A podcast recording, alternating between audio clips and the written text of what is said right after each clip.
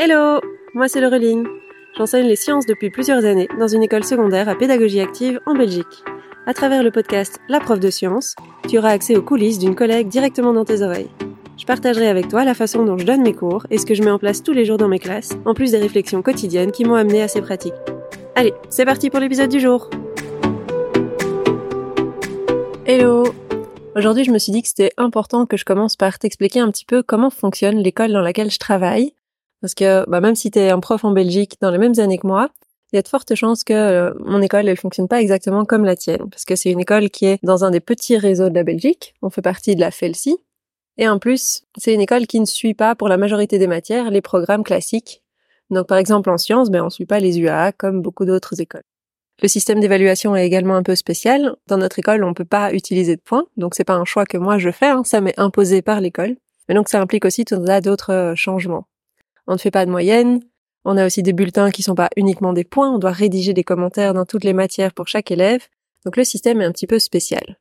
Et donc pour comprendre un petit peu mieux ce que je vis tous les jours et pourquoi je mets certaines choses en place, qui sont pas toujours transposables dans n'importe quelle école, même si j'essaye de, de, faire des choses qui soient transposables partout, je vais un petit peu t'expliquer comment ça fonctionne entre nous et nos élèves.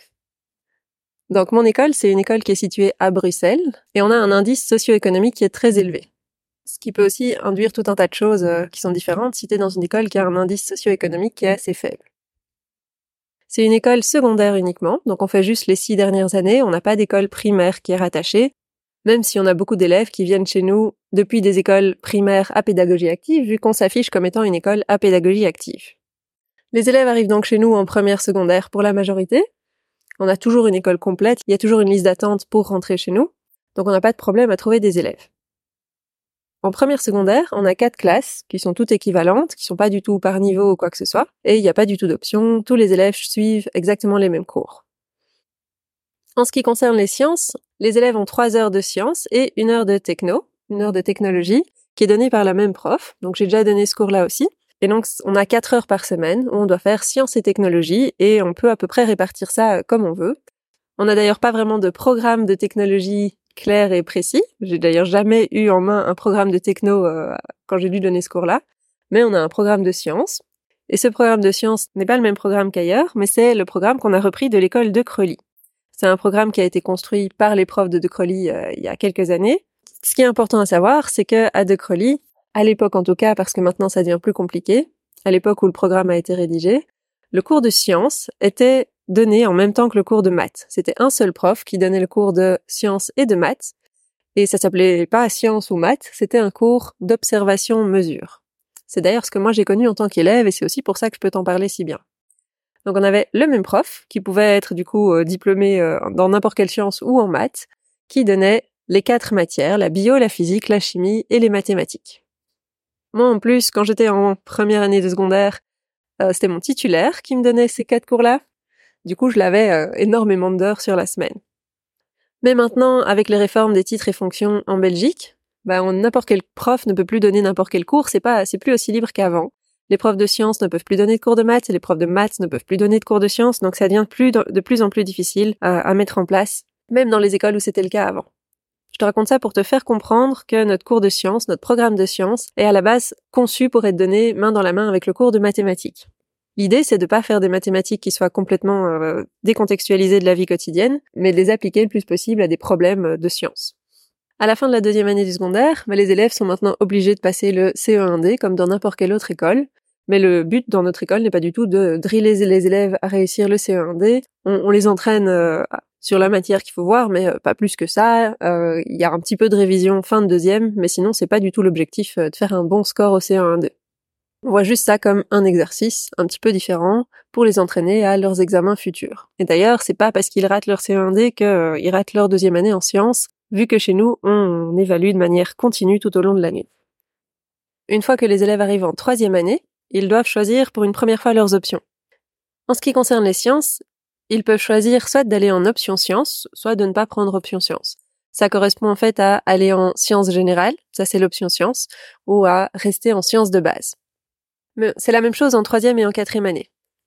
Durant ces deux années, les élèves restent en groupe classe normaux, qui sont pas du tout euh, organisées par option et qui sont pas organisées par niveau, qui sont juste mélangées pour former les classes les plus hétérogènes possibles. Et du coup, quand on donne le cours de sciences en troisième ou en quatrième année, soit on donne le cours de sciences de base et alors on a la classe complète et on donne trois heures de sciences à tous les élèves, donc on se retrouve devant une classe de 25 élèves, soit on donne le cours d'option sciences, qui consiste à deux heures supplémentaires de sciences pour les élèves qui ont choisi l'option sciences.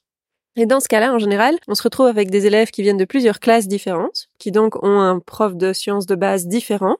En général, euh, le directeur dans notre école aime bien s'arranger pour que ce soit deux profs de sciences différents de toute façon entre le tronc commun et l'option sciences. Donc par exemple, quand moi j'ai une classe de tronc commun, de sciences de base, mais c'est pas ces élèves-là que je vais avoir en option sciences, et j'ai euh, une ou deux autres classes de d'option sciences, mais c'est pas les élèves que j'ai en tronc commun. De nouveau, le, programme qu'on suit en troisième et en quatrième, c'est le programme qui vient de De donc qui n'est pas basé sur les UAA. Le cours de sciences de base, donc le cours de tronc commun, est construit pour être fait en parallèle avec le cours de mathématiques. Et le cours d'option sciences, c'est un programme complètement euh, différent, qui n'est pas du tout lié au tronc commun. Ce sont des chapitres différents, et c'est un petit peu plus orienté euh, laboratoire, évidemment. Et donc, qu'est-ce que je veux dire par le cours de sciences est conçu pour être donné avec le cours de mathématiques?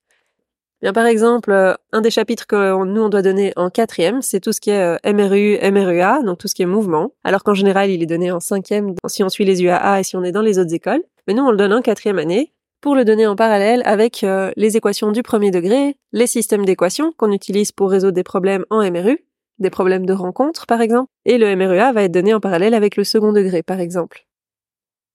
En fin de quatrième année, on est légalement obligé de mettre un seul résultat global pour les élèves qui sont en sciences générales. Donc on doit s'arranger entre le prof de sciences de base, donc tronc commun, et euh, le prof d'option pour mettre un seul résultat. Donc soit l'élève va être en échec, soit il n'est pas en échec.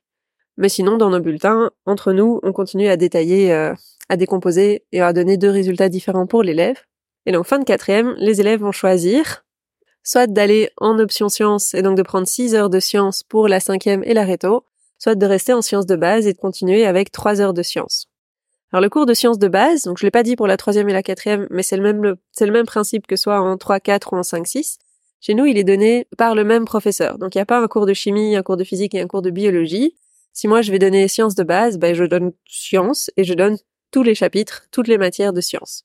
Ce qui laisse évidemment la place à bah moi je suis chimiste et donc euh, bah, je vais être un peu plus douée en chimie et je vais faire probablement un peu plus de chimie que si c'est euh, une biologiste qui donne le cours, qui va euh, s'intéresser un petit peu plus à la biologie et qui va peut-être laisser tomber un petit peu de, chimie ou de physique. Le cours de sciences de base en 5-6, c'est un cours qui est, chez nous en tout cas, au ras des pâquerettes, j'ai envie de dire. C'est toujours le programme de De Crowley. Ce programme est immense qu'il faut faire en sciences de base. Il y a à peu près tous les chapitres qu'on doit faire euh, en sciences générales qui sont aussi en sciences de base. Ils sont simplifiés bien sûr, mais j'ai une fois fait le compte. Et avec les trois heures hebdomadaires qu'on a avec nos élèves, j'avais compté et il fallait en, général faire un chapitre en une semaine, ou voire deux semaines maximum, ce qui est complètement impossible évidemment. Donc euh, chaque fois que j'ai donné ces cours, je les ai donnés quelques fois en cinquième et en réto, je ne suis absolument jamais arrivée à la moitié du programme, je pense. En plus, avec tous les retards accumulés des années précédentes et ces dernières années, il y a eu plein de retards avec le Covid et compagnie. Sans compter le fait qu'en plus, euh, on est une jeune école et donc il n'y a pas énormément d'expérience. Et donc il y a plein de retards qui s'est accumulé euh, dans les années précédentes. Bref, si dans les autres écoles vous arrivez à faire le programme en sciences de base, je ne sais pas comment vous faites. Et puis en sciences générales, bah ça c'est euh, mon petit bébé, c'est le cours que je préfère donner évidemment. C'est ceux qui prennent l'option sciences. Cette fois-ci, ils sont complètement séparés de ceux qui sont en sciences de base. Ils ont 6 heures de sciences, 2 heures de biologie avec une biologiste, 2 heures de physique avec un physicien, une physicienne, et 2 heures de chimie avec une chimiste. Et à l'école, bah, comme je suis la seule chimiste, pour l'instant, c'est toujours moi. C'est évidemment le cours que je préfère donner, bah parce qu'il y a que de la chimie, parce qu'évidemment c'est que les élèves motivés, et aussi parce qu'on est en plus petit groupe. Donc légalement, on ne peut avoir que des groupes de 16 élèves maximum. On a à peu près toujours deux groupes pour chaque année, cette année, j'ai même eu la chance d'avoir trois groupes dans une année. C'était le rêve d'avoir du coup la moitié de mes heures qui sont en chimie. Et c'est là évidemment où je m'amuse le plus. Voilà pour ce qui est de l'organisation générale de l'école. Ça fait déjà un petit moment que je parle, donc je vais arrêter là pour cet épisode-ci. Et dans l'épisode prochain, ben, je te propose de t'expliquer comment fonctionne l'évaluation dans notre école, parce qu'elle se fait aussi de manière un petit peu différente. Euh, comme je t'ai déjà dit, il n'y a pas de point, mais tu vas voir comment est-ce qu'on fonctionne. Je te souhaite une belle suite de journée et à la semaine prochaine. Merci d'avoir écouté cet épisode jusqu'au bout. J'espère qu'il t'a plu. Si c'est le cas, tu peux le recommander à un ami ou laisser un avis sur ta plateforme d'écoute. Ça me ferait super plaisir. À bientôt pour le prochain épisode.